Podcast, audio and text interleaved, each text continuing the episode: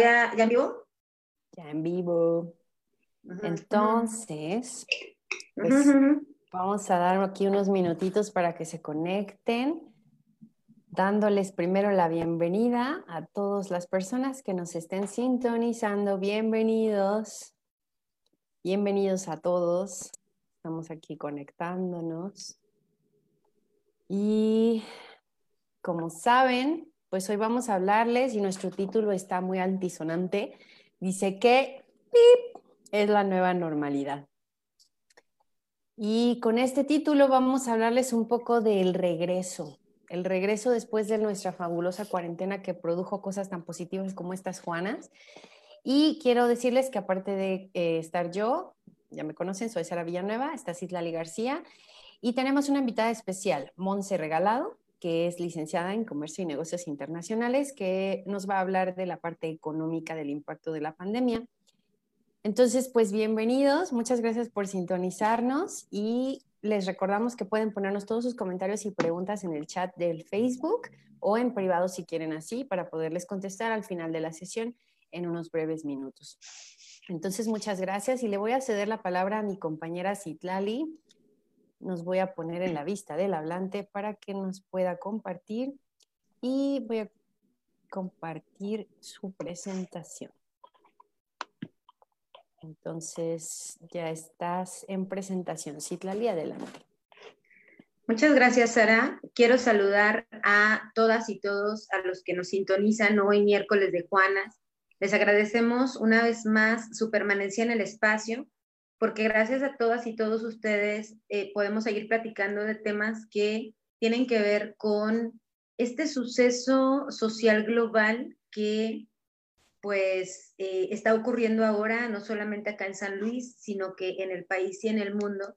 Y estamos acá para platicar qué va a pasar o a qué se le llama esa nueva normalidad o cómo se piensa la transición a esta nueva normalidad. Entonces, si a ti te interesa el tema, y crees que es sumamente importante, te agradecemos mucho que compartas nuestro, em, como este enlace en tus plataformas, en eh, Facebook, que nos compartas en tu muro para que cada vez más personas se unan a, nuestras charlas.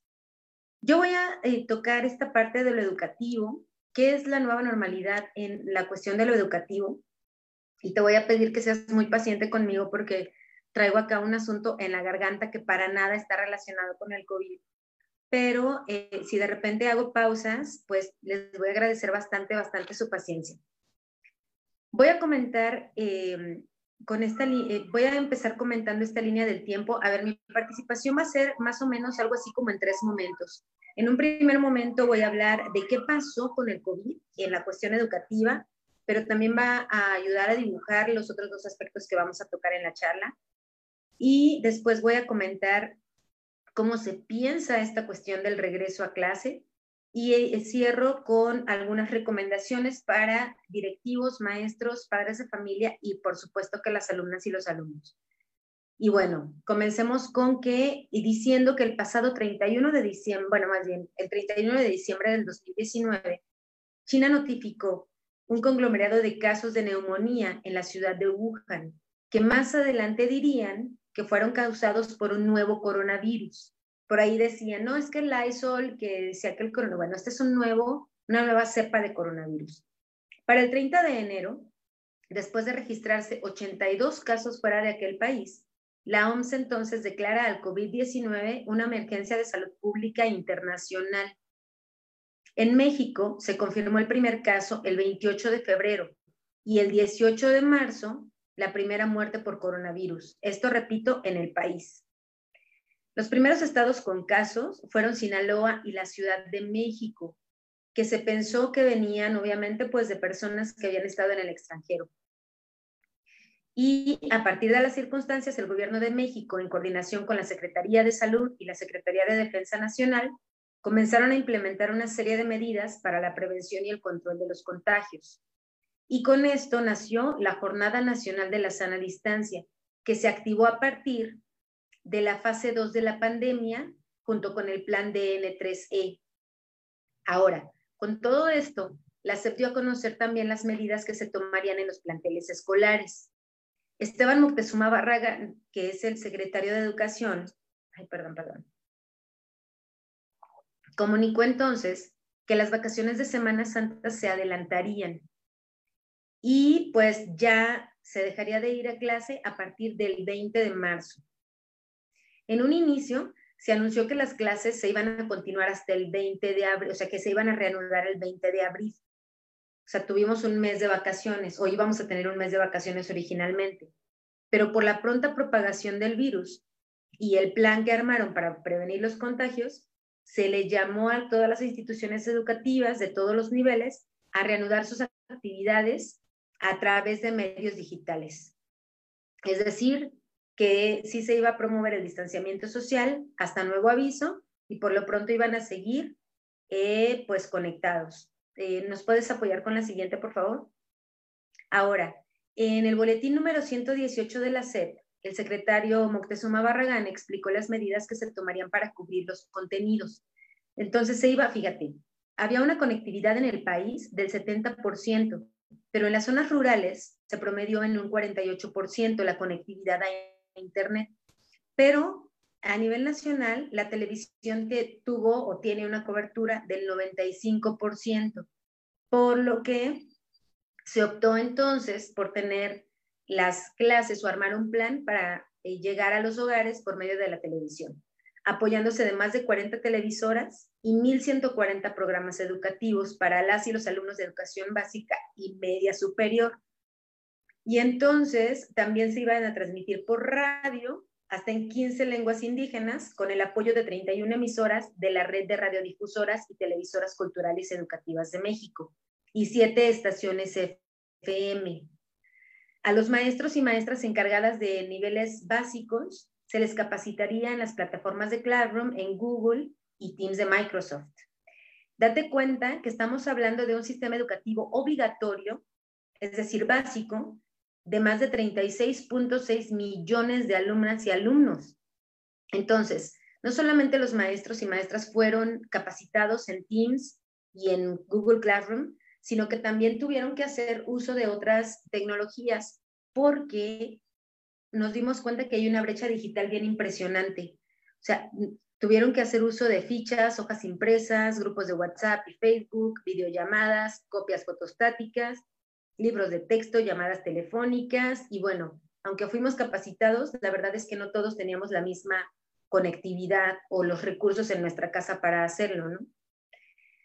Pero bueno, eh, hasta el 27 de marzo, en el boletín número 80, se informó de este micrositio Aprende en Casa, que no solamente estaba en las televisoras, sino también en Facebook, por ejemplo, ¿no? O en Internet pero también podemos encontrar muchas cuentas y perfiles de redes sociales para maestros, como por ejemplo, soy docente, maestros creativos, material para maestros, lo que callamos los maestros, los profesores observatorio docente, educación especial hoy y redes de mujeres unidas por la educación, entre muchos otros.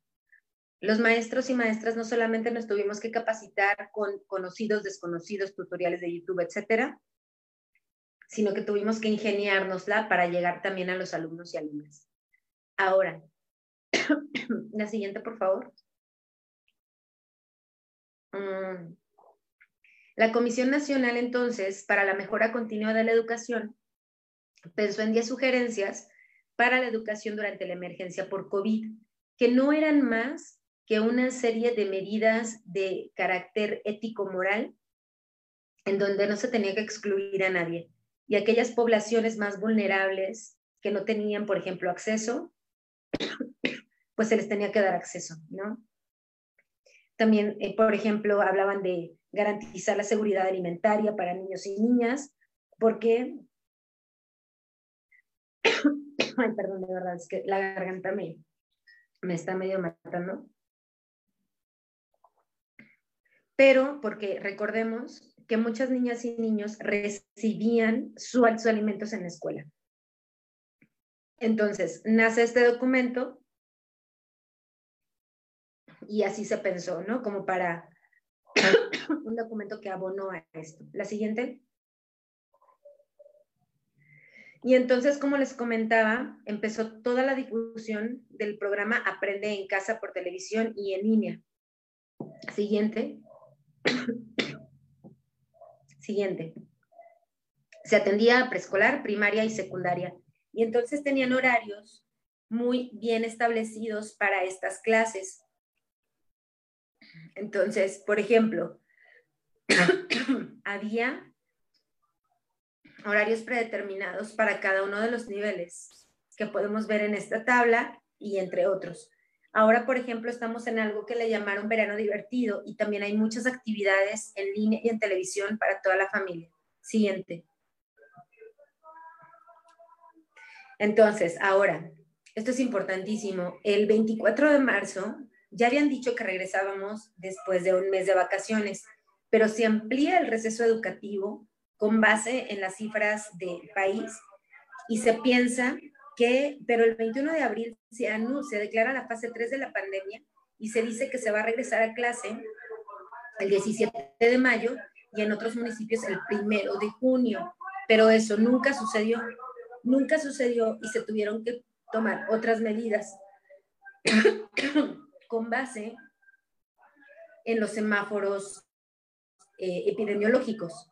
Y entonces empezó la educación básica, su periodo vacacional el 16 de junio, para regresar y empezar el curso el 10 de agosto. Ahorita voy a platicar de eso. Siguiente.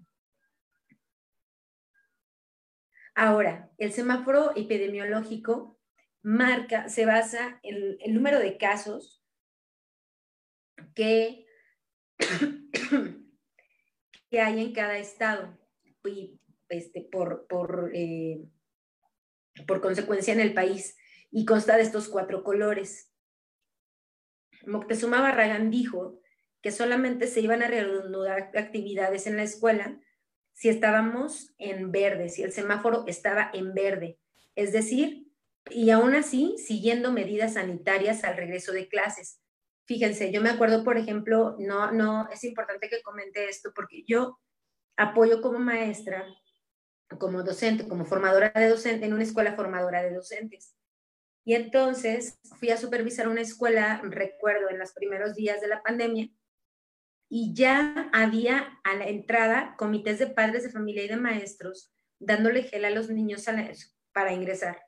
Pero no solo eso, sino que había cuadrillas de padres de familia y de madres haciendo aseo en los salones de los niños. Yo me pregunto si esto tuvo que haber sido algo permanente, ¿no? Siguiente. Muchos se preguntan si se salvará el ciclo escolar. O sea, eso era una duda.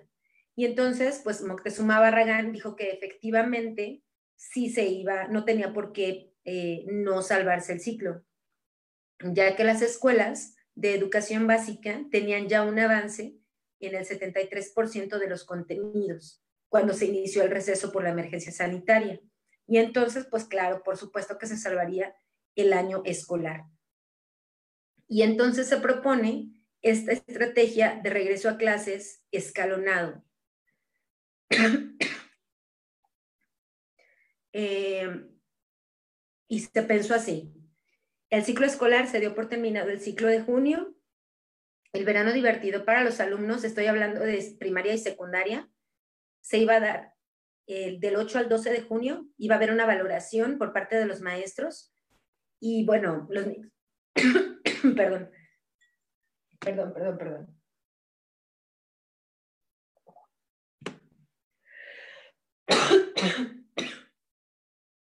Los niños se van a clase, perdón, se van de verano divertido y el 10 de agosto regresan tres semanas para cursos remediales. ¿Saben? Voy a tener que parar un poco. Sí, ¿estás bien, Lali? Este, sí, estoy bien. Sí, te molesta mucho. Pero quiero parar y regreso mejor y al final continúo, ¿vale? Sí, no hay problema. Ok. Don't worry. Gracias, Lali, por toda la información. Y qué bueno que, bueno, te quedaste aquí en la parte del semáforo porque tiene mucho que ver con lo que yo les voy a platicar. Este, quiero que nada más esperar a que se cambie el video. a, mi pantalla porque no me sale. ¿Me pueden confirmar si a ustedes les sale mi pantalla? Porque sigo viendo Citlali. A ver, denme un segundo técnico. Ya estoy, perfecto. Ok. Entonces les quiero platicar eh, por mi parte de la cuestión laboral. Eh, quiero compartirles mi experiencia como tal, porque eh, yo trabajo en una empresa transnacional automotriz. Entonces, esto implica que muchas de nuestras decisiones se vieron basadas en las decisiones del gobierno de las autoridades. ¿Cómo empieza todo esto? Pues como empresa transnacional e incluso las que no tienen eh, compañías o representantes en otros países, empezamos a escuchar esta información en otros lugares, empezamos a saber que se van de cuarentena. En China lo que pasó es que se junta con estas vacaciones anuales que tienen del Año Nuevo Chino y entonces, pues igual que en las escuelas, pues extienden todo este descanso. Primero, como dice Citlali, pues se tiene la idea de que no va a llegar hacia nosotros tan pronto y o que viene solamente de gente que ha tenido viajes hacia el extranjero. Y después ya se empieza a esparcir, como ya saben, que ya no saben ni de dónde salió, de dónde me contagié específicamente, porque ya hay gente enferma en varios estados. Eh, para darles un poquito como un empalme con la información que comentaba Citlali, el día 14 de marzo sale el primer llamado a la sana distancia por parte de las conferencias que empieza a dar eh, Gatel en la televisión y nos empieza a platicar de qué es la sana distancia, que tenemos que lavarnos las manos y estar este, con muchas precauciones, quedarnos en casa. Pero es hasta el 25 de marzo cuando se menciona que se va a suspender la labor de las actividades no esenciales. Toda esta definición de lo que es una actividad esencial o no esencial se define ya por escrito hasta el día 30 de marzo en el Diario Oficial de la Federación. Y aquí me parece muy importante recalcar que toda la información que llegó a nosotros eh, fue por una infinidad de medios. Yo que en lo personal no tengo unas redes sociales personales, creo que nunca había estado tan conectada en el mundo con asociaciones de recursos humanos, con contactos de otros estados, con recursos humanos locales, de todos, porque llegaba información falsa, exagerada, que causaba miedo o lo contrario, que la gente no le diera la importancia porque resultaba muy poco creíble. Entonces, cuando ya sale publicado en el diario oficial el 30 de marzo, en lo personal de nuestra empresa, ya habíamos empezado la cuarentena. A finales de marzo ya no había nadie trabajando en la planta que por ser automotriz no era considerada en ese momento como una empresa esencial. Al no haber nadie o al mandar a toda la gente a su casa, pues evidentemente la primera pregunta era cómo me van a pagar y este fue uno de los grandes problemas que surgieron porque después de la pandemia de la influenza hace años, en la Ley Federal del Trabajo ya se incluyó el concepto de la contingencia sanitaria, donde decía que cuando haya una contingencia sanitaria, y lo repito con esas palabras, la gente estaría asegurada en su empleo con por lo menos el pago de un salario mínimo diario. ¿Qué es lo que sucede en las autoridades hoy en día? Que declaran esta situación como una emergencia sanitaria por causas de fuerza mayor. Y este concepto lo han de haber visto ya en muchos memes que causó muchísima controversia, porque no es lo mismo que una contingencia sanitaria. Por lo tanto, la Secretaría del Trabajo hace un llamado a todos los patrones a respetar lo más posible los salarios de la gente, aunque estén en su casa. Esto, por supuesto, es una medida complicadísima y eso lo podrán entender desde los pequeños negocios hasta los más grandes. Hay quien dice, bueno, es que las empresas grandes están más preparadas, tienen más fondos, obviamente pueden sobrevivir. Por supuesto, comparados con una empresa pequeña, tenemos más posibilidades de sobrevivir como una empresa grande, sí. Sin embargo, no significa que los preparativos que teníamos en planes desde hace un año o en presupuesto estuvieran considerando una situación como esta. Por lo tanto, el flujo de efectivo que tienes para pagarle a tu gente va contra que ya no estás vendiendo durante un tiempo porque tus clientes también están en paro. Entonces, ¿de dónde vas a sacar dinero para pagar? Fue una situación muy complicada. Y muchas empresas tomaron decisiones individualmente, obviamente considerando o negociando con sus trabajadores para llegar al pago más justo durante este tiempo. Hubo muchísimas combinaciones, eh, desde los más optimistas que dijeron, sí, vamos a dejarlos exactamente igual, no les va a afectar en nada, hasta los más críticos donde la gente se fue a su casa con, con su trabajo todavía activo, pero sin dinero. Entonces, por ahí hay, hay muchas variaciones. hubo varios apoyos eh, que se mencionaron y sin embargo tardaron mucho en ser efectivos, como el Infonavit diciendo que iba a dar oportunidad a que la gente pagara eh, diferidas sus cuotas de estos meses. Sin embargo, el tiempo que se tardaron en, establecer los lineamientos para solicitar estos apoyos fue demasiado y demasiado complicado, cosa que prácticamente regresamos de la cuarentena sin haber aprovechado estos apoyos. Durante todo este tiempo, evidentemente, el sentimiento más prevalente era la eh, incertidumbre, el no saber qué va a pasar cuando regrese o si voy a regresar. Y esto es muy particular y muy delicado de todos los centros de trabajo. Ya todos lo, empezaron a vivir, porque ya dándole seguimiento a esta, toda esta información en el diario oficial de la federación, en las conferencias del COVID, eh, es que sale por fin la declaratoria de que algunas eh, actividades van a ser ahora ya consideradas como esenciales. En este caso fue la construcción, la minería y la automotriz. Entonces, obviamente, todos los que ya estamos urgidos de trabajar, pues vamos a tomar esta oportunidad. ¿Y qué es lo que hace el gobierno? Pone ciertas condiciones por escrito muy claras que vas a tener que cumplir para regresar a trabajar. Como empresa de estos rubros, nosotros nos comprometemos a cumplir con todo esto. Tuvimos que llenar un sinfín de información y evidentemente implementar todas las medidas en el centro de trabajo. Entonces, todo el equipo de seguridad en mi empresa y seguramente en todas estuvo haciendo un gran trabajo aplicando todas estas medidas para que cuando la gente regresara ya estuviera todo puesto, ya está el anuncio, ya está el gel antibacterial, ya están las mamparas, ya está todo puesto para que regreses y te sientas seguro. Desde que te subes al camión, que muchas veces es patrocinado por la misma empresa, sientas que tienes esas medidas de seguridad. Al nosotros comprometernos con estas medidas, empieza a surgir toda esta controversia y les voy a dar eh, el ejemplo de la barba, ¿no? Que dicen que la barba es una posibilidad de acumular bacterias en la cara, por lo cual la recomendación es quitársela. Y sin embargo, después, cuando vuelve a salir el comunicado en el diario oficial, ya no viene esta línea. Entonces, la historia cuenta que Derechos Humanos intervino y dijo que esta indicación violaba la individualidad de las personas en su identidad y que no podíamos obligar a alguien a quitárselo. Sin embargo, es algo que las empresas ya nos habíamos comprometido a hacer y que no estoy segura de si va a venir mañana el Seguro Social a auditarme y me va a decir, tú dijiste que lo ibas a quitar y así que estás en incumplimiento. Y algo que hicieron las autoridades fue amenazar, con justa razón, que si te encontraban en incumplimiento te iban a cerrar la planta. Una clausura total. Y al estar todas las oficinas de gobierno cerradas, pues ¿cómo vas a tramitar un permiso, un amparo, una excepción? No se va a poder. Entonces tienes que cumplir todo al pie de la letra. Entonces, como me dijo una muy buena compañera muy sabiamente, pudieras pensar u opinar lo que sea, pero estas son las reglas que te está poniendo tu patrón. Como recomendación, si llegan y les piden cosas diferentes, que les parecen extrañas, incómodas o desagradables, son para su bien y son cosas que no se inventó el patrón. Se las está indicando una autoridad que sabe los fundamentos científicos que van a ayudar para prevenir la pandemia y su expansión. Entonces hay que cumplirlos por más que nos incomoden o por más que nos parezcan raras, ¿no?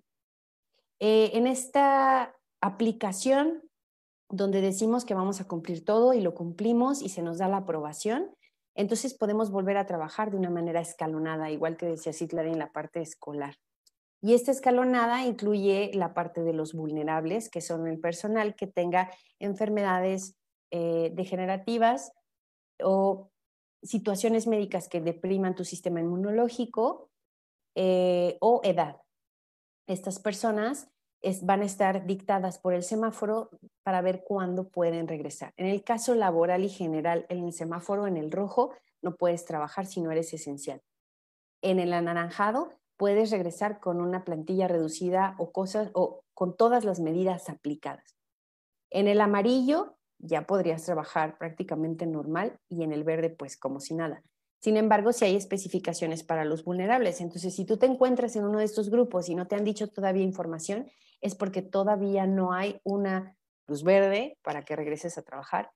Pero también, como se publicó en el diario oficial de la federación, tu trabajo está protegido y tienes que tener tu salario al 100% porque eso sí está escrito y decretado.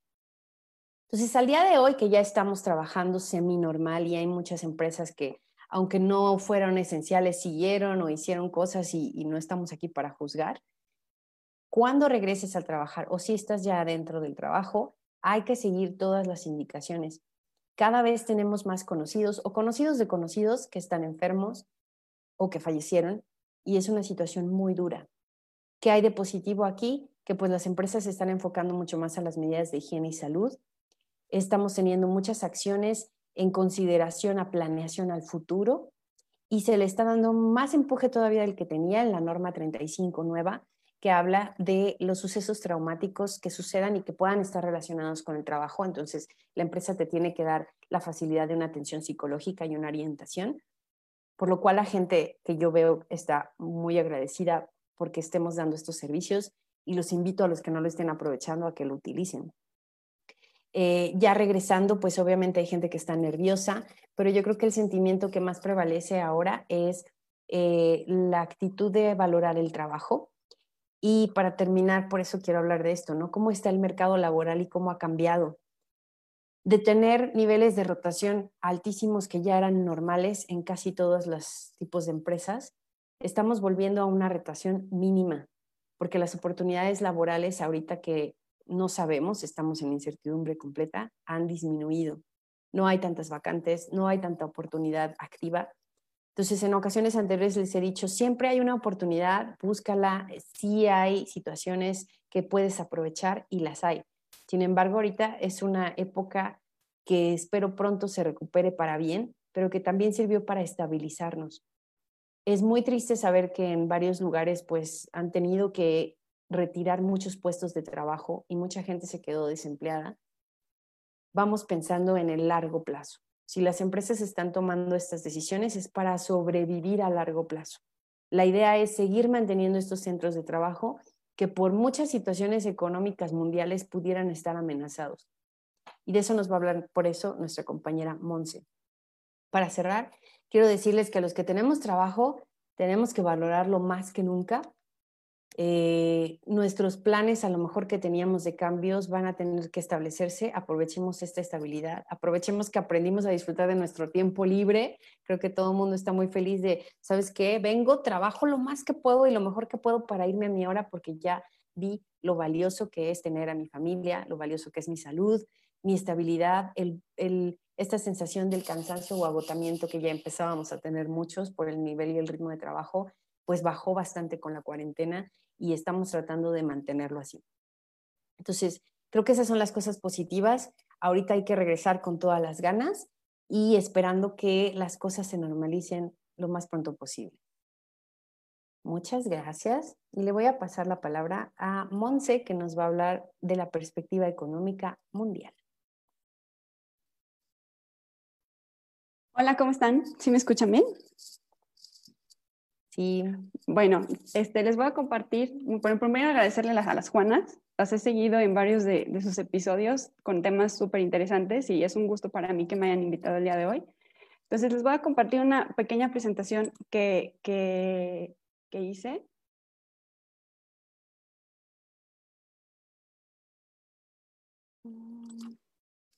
Listo. Primero, pues les voy a platicar qué está pasando con la economía. Pues Creo que aquí le estoy viendo algunos indicadores, el PIB, la tasa de interés de referencia, pero decimos, bueno, ¿y esto qué tiene que ver conmigo? ¿no? Muchas veces vivimos tan enfocados en nuestro día a día que pues ni siquiera queremos ver noticias para no infectarnos a lo mejor de buenas o malas noticias. Pero pues afortunada o desafortunadamente vivimos en un mundo que está todo globalizado, estamos en un sistema y si se fijan, todas las empresas están produciendo para el consumidor. ¿Y quién es el consumidor? Las familias, nosotros. Entonces, todos nuestros trabajos estamos produciendo para nuestro mismo consumo de alguna u otra forma. De igual forma, todos los programas o proyectos internacionales, políticas públicas, tanto internacionales como nacionales, también están siendo enfocadas en el mejoramiento del bienestar de las familias. Ahorita más que nunca con el coronavirus, este, pudimos ver que si no producimos, no ganamos. Y eso es una realidad. ¿Qué es el PIB? El PIB es la suma de todo lo que se produce en un país. Es como un indicador de riqueza. Entonces, la semana pasada, bueno, a finales de junio, vimos que el Fondo Monetario Internacional emitió este, una proyección de que México iba a decrecer su PIB en el 10.5%. Y pues claro, pues dejamos de producir un tiempo o muchas empresas, a lo mejor no al 100%, pero disminuyeron su producción. Pero también hay que ser conscientes de la otra parte. Antes de la pandemia ya teníamos, bueno, México ya venía presentando eh, bajas, bajas del PIB. Este, tenemos que en enero a marzo del 2020 teníamos una baja del 1.6% comparado con el primer trimestre del 2019. Y por otro lado, bueno, otro indicador es la tasa de interés de referencia que la establece Banxico, que es el Banco Central de México. La ha ido bajando poco a poco. El 14 de mayo la estableció en 5.5%. ¿Qué es esto? Eh, el hecho de disminuir la tasa de interés es una política monetaria expansiva. ¿Qué quiere decir esto? Que haya más circulación en el mercado. Al haber más circulación en el mercado, pues obviamente se genera que haya más consumo y sobre todo se promueve la inversión en lugar, una persona en lugar de tener el dinero guardado en el banco, no le está generando mucho interés, entonces prefiere invertirlo en alguna empresa o en algún negocio que le va a generar más que tenerlo guardado. Y esto va a generar empleos y entonces va a generar que se reactive la economía. Este, ¿Qué es lo malo de la, una política monetaria expansiva? Es que genera inflación. En este caso no se prevé que haya mucha inflación porque el PIB está muy bajo y porque recientemente bajaron el precio bueno, no estuvo en nuestras manos, pero bajó el precio de algunos energéticos como la gasolina. Este, otra cosa que tenemos que tener mapeado es, en, en, nuestro entorno, en nuestra toma de decisiones, es que México perdió su lugar en el ranking del índice de confianza de inversión extranjera de Carney. ¿Y esto qué quiere decir? Pues que de los 25 países que para ellos son confiables para invertir, México ya no está. No es la primera vez que México sale de este ranking. En el 2011 estaba la administración de Felipe Calderón, también salimos. Este ranking, si bien es un dato de referencia, no quiere decir que ya no va a haber más inversiones, no sabemos, sin embargo, es un punto de referencia para los inversionistas. Y por otro lado, tenemos la entrada en vigor del TEMEC, ahora el pasado 1 de julio, que ahora nuestro presidente está en Estados Unidos, me imagino que también tocando algunos temas eh, para aterrizar y, y ahora sí que darle vida a este nuevo tratado. Este tratado promueve, tiene cosas buenas y malas, no quiero, no voy a, ahondar tanto en esto, simplemente es como un enfoque o algo que tenemos que considerar para tomar nuestras decisiones. Mm, promueve que igualdad en los salarios. Este, en este sentido, pues, ¿qué se busca? Bueno, que a lo mejor una empresa no se vaya a instalar a México porque sus salarios son mucho más baratos sino que haya una equidad un poco más para que pueda haber una libre competencia entre los, eh, países de Estados Unidos y Canadá. ¿Qué está pasando ahorita? Eh, he habido, ha habido publicaciones de las empresas japonesas que dicen que a pesar de esto prefieren pagar aranceles y prefieren aumentar los salarios de los trabajadores en lugar de reinstalarse, porque pues es un costo muy grande de cambiar su, toda su producción y todos sus proveedores de México a Estados Unidos o Canadá. Entonces, por ese lado, mm, mm, podemos estar un poco tranquilos. Sin embargo, pues ahora sí que, como dijo Sara, tenemos que echarle todas las ganas desde la trinchera donde estemos para ser más productivos y ser más eficientes. Y con esto, pues, que seamos más atractivos, ¿no? Eh, por otro lado, pues bueno, he visto diferentes publicaciones. Todo este tiempo los organismos internacionales han estado súper activos en, en, emitir recomendaciones, datos, cifras para los gobiernos, para las empresas, para poder este, primero la preocupación o, el primer objetivo era que tuviéramos los insumos básicos para vivir. Pero después ya está, todo está enfocado a la aceleración de una reactivación económica. ¿Por qué? Pues porque todos la necesitamos. Ahora sí que, que lo estamos viviendo, ¿no? Pero ¿hacia dónde vamos? También hay que ver, ahora sí que aprovechar las crisis y buscar crecer o voltear hacia, hacia un cambio mejor. Están buscando hacer una transición a una economía verde, eh, aumentar nuestra productividad, eh, tener un poco más de igualdad de derechos y tener una sociedad más justa. Y hablan mucho de que esta es una crisis global, o sea, realmente no hay un lugar en el mundo que nos podamos esconder y que no nos va a llegar.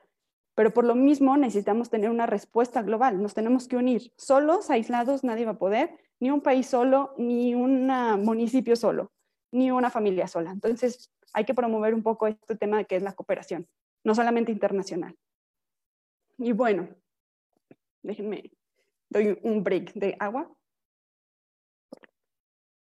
Este, nosotros como persona, como familia, pues en este entorno internacional, pues ¿qué podemos hacer? Pues como les dije antes, somos parte de un sistema, nosotros somos los que producimos y nosotros somos los que, digamos, que echamos a andar la economía.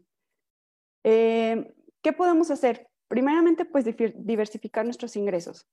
Ahora más que nunca lo vimos que nada es seguro, no hay empleo seguro, incluso este, los médicos tenían pensado que tenían dos consultas al día y ellos contaban con ese dinero y ahora ya no hay esas consultas. Entonces, pues todo está cambiando, ¿no? Entonces, tenemos que tratar de diversificar nuestros ingresos. Y como les dije antes, como todo se produce para nosotros, tenemos que ser conscientes de eso y buscar ser mejores consumidores, pero también mejores ciudadanos. Eh, hay que tener un plan de gastos, un porcentaje para lo que es lo básico, alimentación, vivienda, transporte, salud, pero también otro porcentaje para ahorro, pago de deudas y entretenimiento. Es muy importante tener un fondo de emergencias o, de ahorro, ahora lo vimos, todos necesitamos tener un colchoncito para cualquier cosa, como empresa o como persona, como familia. Algo muy importante aquí es cuidar que no nos endeudemos tan fácil con los meses sin intereses. A lo mejor es necesario, a lo mejor para, no sé, un bien como un electrodoméstico, un refrigerador, pero no para, no sé, ropa, cosas que, que, te van a dar un beneficio ahorita, pero a largo plazo te va a, descapitalizar, a, descapitalizar, perdón, y vas a comprometer un ingreso que todavía no ganas. Entonces, tenemos que ser muy conscientes de eso. Y por otro lado, este, gastar de forma más estratégica nuestro dinero. Pues si tenemos X cantidad destinado para nuestra despensa, hay que maximizarlo. ¿Qué tenemos que hacer? Pues a lo mejor podemos ir a un súper comercial normal, pero a lo mejor nos conviene más ir a un mercadito y estamos apoyando a los pequeños locales y estamos generando un efecto multiplicador. De lo que nosotros ganamos, lo estamos, digamos que, redistribuyendo. Y pues cuidar los gastos pequeños. ¿Qué pasa? A veces ni nos damos cuenta que todos los días nos compramos una coca, un refresco, unas papitas o lo que sea. ¿Y, qué pasaría si en lugar de gastarte ese dinero lo ahorras y a lo mejor el fin de semana de X ves por tu cumpleaños X te vas de vacaciones o te vas a, digo, ahorita está restringido, pero tenemos que pensar más a largo plazo. Si nuestro objetivo como familia es, este, no sé, comprar un carro, ok, pues luchemos por un carro. Tenemos que planear dentro de nuestra planeación de gastos, asignar un porcentaje y pues, pues ahora sí que para cumplir nuestras metas que es algo muy importante. Hay, ahorita que estamos todo con el tema del cambio climático, hay cosas que afortunadamente nos ayudan a nosotros y también a, contribuir un poco para este tema, ¿no? El Foro Económico Mundial nos da algunas actividades. Por ejemplo, nos dice, no, pues cuiden el transporte, caminen o usen bicicleta.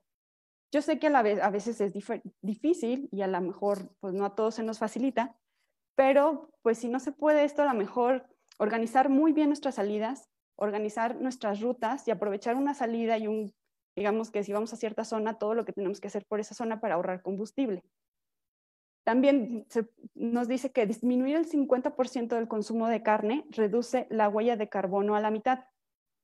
Por otro lado, hay que disminuir desperdicios. Esto también nos ayuda mucho si tenemos de nuestro dinero que destinamos al súper, consumirlo, tratar de consumirlo, no hacer compras nada más porque sí, sino con un plan nos proporciona un dato que si todas las personas del Reino Unido dejaran de desperdiciar alimentos, el ahorro de las emisiones de carbono equivaldría a retirar uno de cada cuatro autos de la carretera. Por otro lado, también nos recomienda reutilizar y donar ropa. Cada año se talan 120 millones de árboles para confeccionar ropa. Reduce la cantidad de CO2 absorbido. Entonces, tenemos que ser conscientes, es parte de ser mejores consumidores y pues también parte de pues, ahorrar un poco en nuestra economía. Y por otro lado, nos recomienda promover que nuestro gobierno conserve más el medio ambiente. Y creo que este es un punto muy importante. Tenemos que ser un poco más activos y estar buscando qué están haciendo nuestros gobiernos y acercarnos de alguna forma y pedir qué es lo que necesitamos. ¿Por qué? Porque este es un trabajo de todos. El gobierno no puede hacer las cosas solo, ni nosotros solos. Entonces, tenemos que participar y volvernos un poco más este, proactivos en ese sentido. Ahora, como pymes, que hemos visto ahorita está, ha estado muy difícil. Este, el 60% de los trabajos de América Latina y el Caribe es, eh, eh, es generado por, por las pymes. Entonces es un dato fuerte y es un dato que si las pymes no toman buenas decisiones o si el mercado o el gobierno no genera las condiciones para que las pymes continúen, pues sí nos puede generar un problema mayor y que nos va a afectar ahora sí que a todos. ¿Qué tienen que hacer las pymes? Pues los invito a tener más presente la investigación, estar buscando datos. Hay publicaciones que ya se están haciendo por parte de organismos internacionales que nos pueden ayudar a tomar mejores decisiones. Establecer las prioridades que tenemos como empresa y pensar en beneficios a largo plazo. Siempre pensar a largo plazo. Beneficios, a lo mejor ahorita, este, pues, tuve que reducir el 50% de los salarios, pero a largo plazo, en cuanto termine esto, le voy a poder ofrecer estabilidad a mis empleados vi el caso de una productora de rosas en Centroamérica que ahorró todo lo que ganó del 14 de febrero de su producción de rosas. Con eso tuvo que, ahora sí que bajar el sueldo del 50% de sus empleados durante el, periodo de, de, contingencia, pero ahorita ya tuvo que contratar 10 personas más, ya se reactivó. Entonces, el tomar una buena decisión y tomarla a tiempo es súper importante. Em, tenemos que buscar aumentar la productividad y ser resilientes. Yo creo que ahorita, bueno, yo creo que a muchos nos pasó, ha habido muchas personas que les ha costado mucho adaptarse a trabajar en casa, este, por mil razones, los, a lo mejor hay jefes que no les gustaba mucho este, perder ese control de tener a la gente, entonces tuvimos que adaptarnos y ahorita, ahorita todos tenemos que ser resilientes, nada es seguro, todo es cambiante. Y algo que me gusta mucho también que les puedo recomendar es generar alianzas. En cooperación internacional, eh, normalmente hay una forma de cooperación internacional, es eh, eh, intercambio de buenas prácticas o mejores prácticas. Entonces, platiquen con otros empresarios, platiquen con universidades, generen alianzas con universidades, con gobiernos, con quien necesiten para poder aprender o tomar mejores decisiones.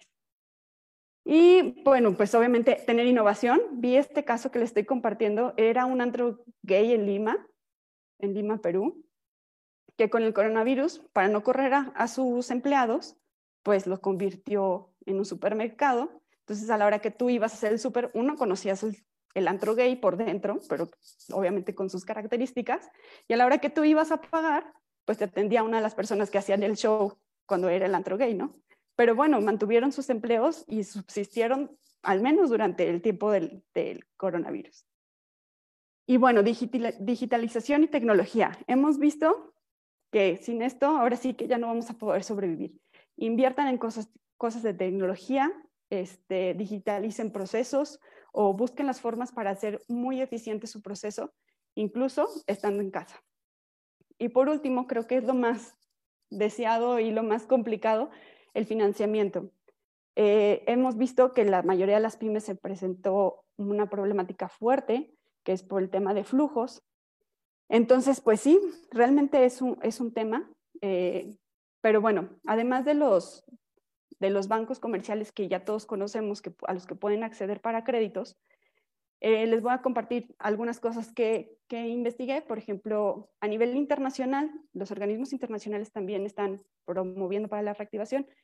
Eh, BidInvest, eh, junto con el Consejo Mexicano de Negocios, promovieron una alianza para poder bajar recursos a las pymes. Entre ellos, digamos que BidInvest le va a, proporcionar el recurso al, consejo y el consejo a través de las cámaras que pertenecen a él lo van a asignar a las pymes. Por otro lado, también el gobierno federal ha emitido diferentes programas, ¿no? Por un lado, pues tenemos este eh, eh, programa de, bueno, les comparto primero para ahí. Eh, ha estado anunciándose un link, que es el, que estoy compartiendo, coronavirus.go.mx. En la sección de medidas económicas pueden encontrar este, todos los, toda la información de COVID, pero en medidas económicas todo lo que se está generando para la reactivación económica. Pero aparte de esto, bueno, Nacional Financiera es una entidad que lleva muchos años y siempre ha estado eh, emitiendo de alguna forma apoyos económicos para las, para las empresas y para las pymes. Y Secretaría de Economía tiene una plataforma que se llama Mi Pymes. Ahora con el coronavirus, este, pues han generado nuevos, nuevos programas. Por ahí tienen uno que, que se llama y que hacen unas es una plataforma para hacer reuniones o mesas de negocio virtuales y tienen otro proyecto que es como una plataforma, un catálogo de empresas virtual que también está interesante. Entonces, los invito a que se metan, investiguen todas las opciones que hay y pues ojalá les pueda ayudar. Ojo, también tienen que tener mucho cuidado con los charlatanes que van a ofrecer, a lo mejor te pueden ofrecer un crédito muy bueno, a veces ni siquiera es cierto, o hay veces que a lo mejor te vas a enganchar con un crédito que resulta ser muy caro. Asesórense muy bien para, para eso. Y a nivel estatal también les comparto la liga de los incentivos fiscales que estuvo o que está haciendo el gobierno del estado. Este, entre ellos, pues, eh, aplazó el pago del impuesto sobre nómina. Y ahí en esa liga pueden encontrar todo lo que, lo que están apoyando. Por otro lado, a nivel estatal está el Sistema de Financiamiento para el Desarrollo, que es CIFIDE. También es un organismo que lleva mucho tiempo, es una dependencia a nivel estatal que genera créditos, este, sí con interés, obviamente, pero también da cursos de capacitación, igual que Nacional Financiera, también aprovechen. No solo, este, ahora sí que no, no solo es el financiamiento, hay que aprovechar también el conocimiento, los cursos y todo lo que podemos conocer y tomar mejores decisiones. Y por último, bueno, la Secretaría de Desarrollo Económico tiene una dirección de fomento a la micro, pequeña y mediana empresa, pero hace poco también, junto con Centro Pyme, que es de Canacintra, emitieron un programa que se llama Mano a Mano en tu local, que apoyaron a 250 micronegocios. Entonces, esténse muy pendientes de las convocatorias, alíense a cámaras, a, a grupos de Facebook que puedan promover esta información. Y pues ya, por mi parte sería todo. Muchas gracias, Monse, súper buena información. Ahorita vamos a discutir un poquito de eso con los minutos que nos queden. Y Lali, si estás lista y ya recuperaste el aliento. No es todo, pero estoy preparada, estoy preparada. Dale. Hay una disculpa bien grande, si me escucho bien acá, ¿no? Te voy a pedir, por favor, que regreses a la presentación y les voy a avisar que no es un shot, bueno, sí es un shot, pero de un jarabe especial ya les contaré después de dónde viene este jarabe, pero eh, yo venía contando de esta cuestión de las medidas que se tomaron a partir de la pandemia en la educación y de cómo cada nivel educativo tenía un horario específico de clases en televisión educativa. Entonces, el asunto es que los alumnos que contaban con Internet podían utilizar algunas plataformas en línea como Aprende 2.0 y eh, que también había prepa en línea y la Universidad Abierta y a Distancia de México. Entonces, para dar continuidad al ciclo escolar, pues se siguieron los contenidos de educación con el programa Aprende en Casa para Televisión e Internet. Estaba platicando de eso antes de que me atacara eh, la, la garganta y medio indispuesta. Entonces, es importante, ahorita que escuchaba a mis compañeras comentarle por esta cuestión de la economía, que a pesar de la suspensión de actividades escolares, la dispersión de becas se realizó con normalidad en todos los niveles, beneficiando a más de 10 millones de alumnos. Entonces, les estaba explicando este pequeño cuadrito o este pequeño gráfico de la estrategia de regreso a clases escalonada. Para educación básica, empezaron las vacaciones el 5 de junio y hay algo en eh, las, como no, fíjate, muchos papás y mamás mandaban a sus hijos a campamentos de verano. Como no puede haber eh, como agrupaciones de personas, pues lo que propone el gobierno federal es también en páginas algo que se llama verano divertido, donde tiene actividades, se supone, pues para toda la familia.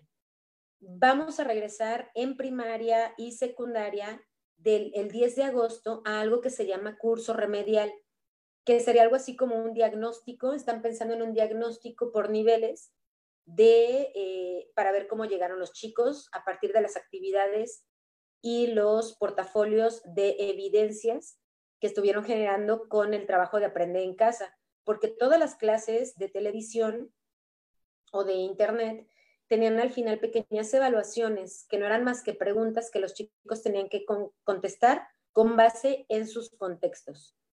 Y se propone el 31 de agosto para empezar el ciclo escolar, esto para primaria y secundaria.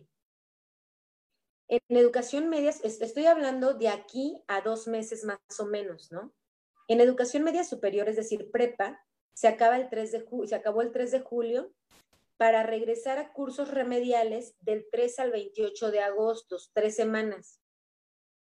Se suben calificaciones hasta el 18 de septiembre y para prepa y educación superior se propone regresar a clase el 21 de septiembre. Siguiente, por favor. Entonces, pero sin embargo, a ver, estamos pensando, y ya lo dijo Esteban Moctezuma Barragán, en que el semáforo tiene que estar en verde. Les compartía al inicio del video la tablita donde viene la cuestión del semáforo, que se basa en los casos que hay en este momento. Al día de hoy, miércoles 8 de julio de 2020, esto se registraba en la página del el gobierno del estado para el coronavirus en San Luis Potosí. Encuentran el link aquí en, en esta diapositiva que estamos mostrando y al día de hoy había 8.137 casos descartados, 3.909 confirmados, 249 defunciones y 1.145 casos recuperados. Estoy hablando solamente del estado de San Luis Potosí. Pero, eh, y eso nos sitúa en este momento en semáforo anaranjado. Si tú accedes a esta página, podrás encontrar, por ejemplo, un link y una... Em, eh, el acceso a un chat con personal de salud mental en caso de que tú necesites apoyo psicológico. Yo te recomiendo que accedas. La respuesta eh, no es inmediata, pero parece que tampoco se tardan bastante, ¿no? La siguiente, por favor. Pensando que, fíjate, estamos en julio y tendrían que pasar dos meses antes de que regresemos a vacaciones o a las escuelas, perdón, a las escuelas y tendríamos que ver si el semáforo ya está en verde, porque esto solamente se indica si el semáforo está ya en verde. Pero entonces se proponen, siguiente por favor, nueve em, intervenciones como una medida de, como un protocolo de regreso a clases en la nueva normalidad. Siguiente, por favor. Y estas son la, la sana distancia que ya habíamos pensado. Y aquí se piensa en tres niveles, en la casa, en la escuela y en el salón de clases, en el que se invita a padres de familias y maestros a que ayuden a los niños a que también eh, apoyen esta medida, ¿no? Garantizar acceso a jabón, agua y gel en las escuelas, cubrebocas o un pañuelo obligatorio, eh, que puede ser cualquiera que tú tengas en tu casa, comités participativos de salud escolar con padres y madres de familia, cuidados de maestros en grupos de riesgo, específicamente con adultos mayores, maximizar el uso de espacios abiertos como canchas y jardines, suspensión de cualquier tipo de ceremonias o reuniones, eh, y también, perdón, la sana distancia como medida, también se piensa, por ejemplo, que los alumnos vayan, eh, que haya filtros en las escuelas, pero que también vayan escalonados los alumnos a la escuela. Entonces se piensa, por ejemplo, que vayan por su nombre y apellido. La propuesta del secretario es que el lunes y miércoles vayan de la A a la N, pensando en el primer apellido. Y martes y jueves de la N a la Z. Y que el viernes vayan aquellos alumnos que lleven cierto rezago. Entonces los niños estarían yendo solamente dos días a las escuelas. Sin embargo, también hay eh, una medida que le llaman detección temprana y el asunto es que si hay un enfermo, un solo enfermo en toda la escuela o en personas cercanas al personal de la escuela, se tiene que cerrar la institución completamente. Y también tiene que haber apoyo socioemocional para docentes y estudiantes. Yo me pregunto cómo va a armar el Estado, por ejemplo, los equipos correspondientes para dar este apoyo porque es apoyo socioemocional y tendríamos que haber profesionales em, capacitados para atender a estos, ¿no? Entonces, se proponen acá, ya, sí, la última y la siguiente, por favor. Yo cierro, por ejemplo, acá con unas medidas muy específicas para maestros y directivos, sobre todo para directivos que sí atendiendo las medidas de sana distancia, y todas las disposiciones de, de salubridad que mantengan una comunicación constante con su equipo y con los padres de familia. La ventaja de la cuarentena fue que nos posibilitó en otras maneras de comunicación, grupos de WhatsApp, llamadas telefónicas, cosas a las que no estamos tan habituados o no estábamos tan habituados. Las recomendaciones para madres y padres de familia o tutores serían que desde casa se vaya educando a los niños en la toma de eh, medidas sanitarias para que las trasladen al salón de clases. No en una cuestión de miedo, y también lo dijo ya el secretario de Educación, no de eh, cuídate del otro, sino cuida al otro en estas medidas. Porque luego decimos, ay, este, qué ridícula tu careta o qué ridículo tu cubrebocas. Y el asunto es que los padres y madres de familia y la familia en general eduquemos a esos pequeñitos y nos eduquemos a nosotros mismos en el cuidado de los demás. Para los alumnas y alumnos, se piensa, por ejemplo, en esta cuestión de la sana distancia, que cada alumna y alumno tenga un lugar designado para sí misma y sí mismo.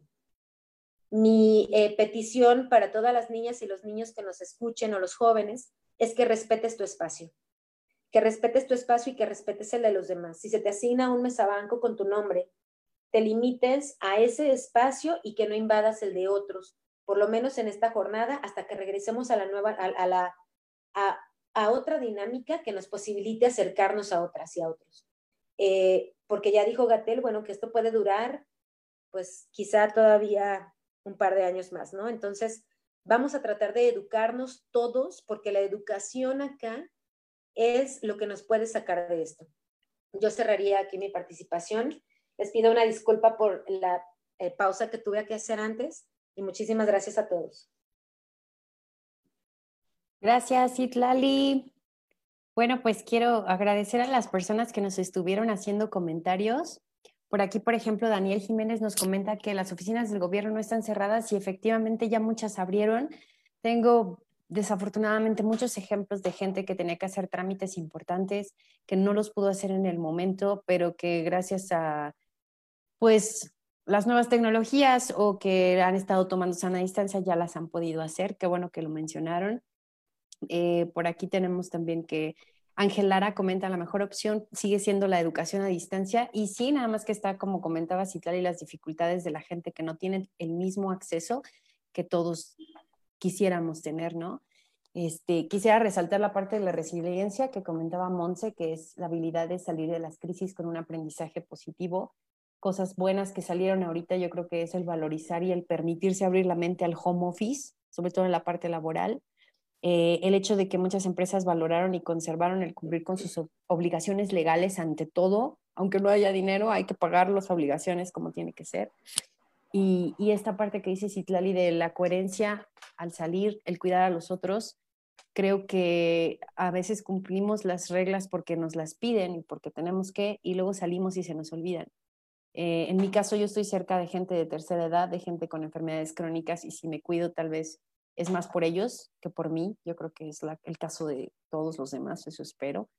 Porque esta cosa de un solo enfermo no es nada más para las escuelas. En caso, y ya han salido en otros estados y en varios lugares, ha habido casos positivos en centros de trabajo y toda la gente ha tenido que regresar nuevamente a su casa. Y no queremos eso, no queremos otra crisis económica que nos falte, que estemos encerrados, que estemos limitados porque alguien no se cuidó. O él sí se cuidó, pero alguien que lo rodeaba no lo hizo. Entonces hay que cuidarnos mucho. Chicas, no sé si tengan algún otro comentario. Sí, a, mí me gustaría decir, porque aunque tenga la garganta cerrada, no me para la boca, pero este, les quiero comentar dos cosas. Primero, es que la educación toca también esta cuestión de la economía. Es que todos los círculos se entrelazan, mira, porque ¿qué va a pasar, por ejemplo, con las cuotas de padres de familia en inicio del ciclo escolar? ¿Qué va a pasar, por ejemplo, con los útiles escolares? Yo invitaría a los padres y madres de familia a que se, a ver, lo que se puede aprender en una cuestión resiliente de esta crisis, en cuestión educativa, es que los padres y madres de familia hagan una comunidad en la que se organicen para que los gastos de inicio de ciclo escolar sean cada vez menores. Estoy pensando, por ejemplo, en eh, ponerse de acuerdo para hacer una especie de trueque, no solamente lo que necesite la escuela, y no solamente yo decir, bueno, ya no voy a pagar para que se pinte, sino que voy a hacer una cuadrilla de padres y madres de familia para que ellos pinten la escuela cuando antes quizás se pagaba por eso. O que si el dinero destinado a pagar a alguien que pinta la escuela se le pague a esos padres y madres de familia que no tienen empleo en este momento, por ejemplo. También hacer trueque con útiles escolares, con uniformes escolares, que a lo mejor, ¿sabes que Mi hijo creció en este verano y no le queda el uniforme del año pasado, pero tiene un compañero en quinto o en sexto que va a dejar su uniforme y el que deja a mi hijo le puede quedar a uno de tercero o segundo. Entonces, hacer estos canales de comunicación entre padres y madres de familia para que se haga menos pesado el regreso a clases y, la, el gasto que esto representa. Pero también invitar a las eh, autoridades escolares, es necesario que haya medidas que piensen cada vez más en las familias y en los niños y no pensar en este regreso como una cuestión obligatoria, sino en la escuela como un centro social que puede permitir otro tipo de aprendizajes y que a lo mejor se puede ser más flexible en cuestiones como el uniforme, el calzado, los útiles. Y si estamos pensando en las ecologías o en las em, cuestiones verdes que mencionaba Monse, pues también eh, pensar, por ejemplo, en que quizá no es tan necesario que los niños lleven tal o cual material, sino cosas de reuso, por ejemplo. ¿no? Entonces, nos da una posibilidad bien grande eh, el regreso a, otras, a otros sistemas de organización desde la comunidad, porque decía también Monse, hay que hacer conjunto con otros y eso es precisamente a lo que le tenemos que apostar. Inclusive, como dice Ángel, en la educación a distancia. Yo no sé cómo hacerlo, pero mi compañero sí, porque es más brillante, me acerco y le apoyo, ¿no? O a lo mejor, sabes, yo tengo internet en mi casa y puedo invitar a cinco otros docentes a que si no tienen internet en su casa, en lugar de pagar ciber, vengan y trabajen acá. O sea, hacer redes con, con los otros. Muchas gracias. A mí me gustaría nada más anexar algo de lo que acaba de decir Citlali. Este, justamente eso, vivimos en comunidad y creo que esto nos tiene que hacer más conscientes de que como comunidad nos tenemos que ayudar. Entonces, pues ahora sí que tenemos que estar más alerta de lo que necesita el de al lado, el vecino, incluso una amiga que a lo mejor hablas con ella diario, pero no sabes, a lo mejor tú le puedes ayudar con, oye, ¿sabes qué? Yo te llevo a tus niños, este, no sé, o sea, creo que nos tenemos que despertar mucho ese sentido de, de ayudarnos mutuamente. Totalmente de acuerdo.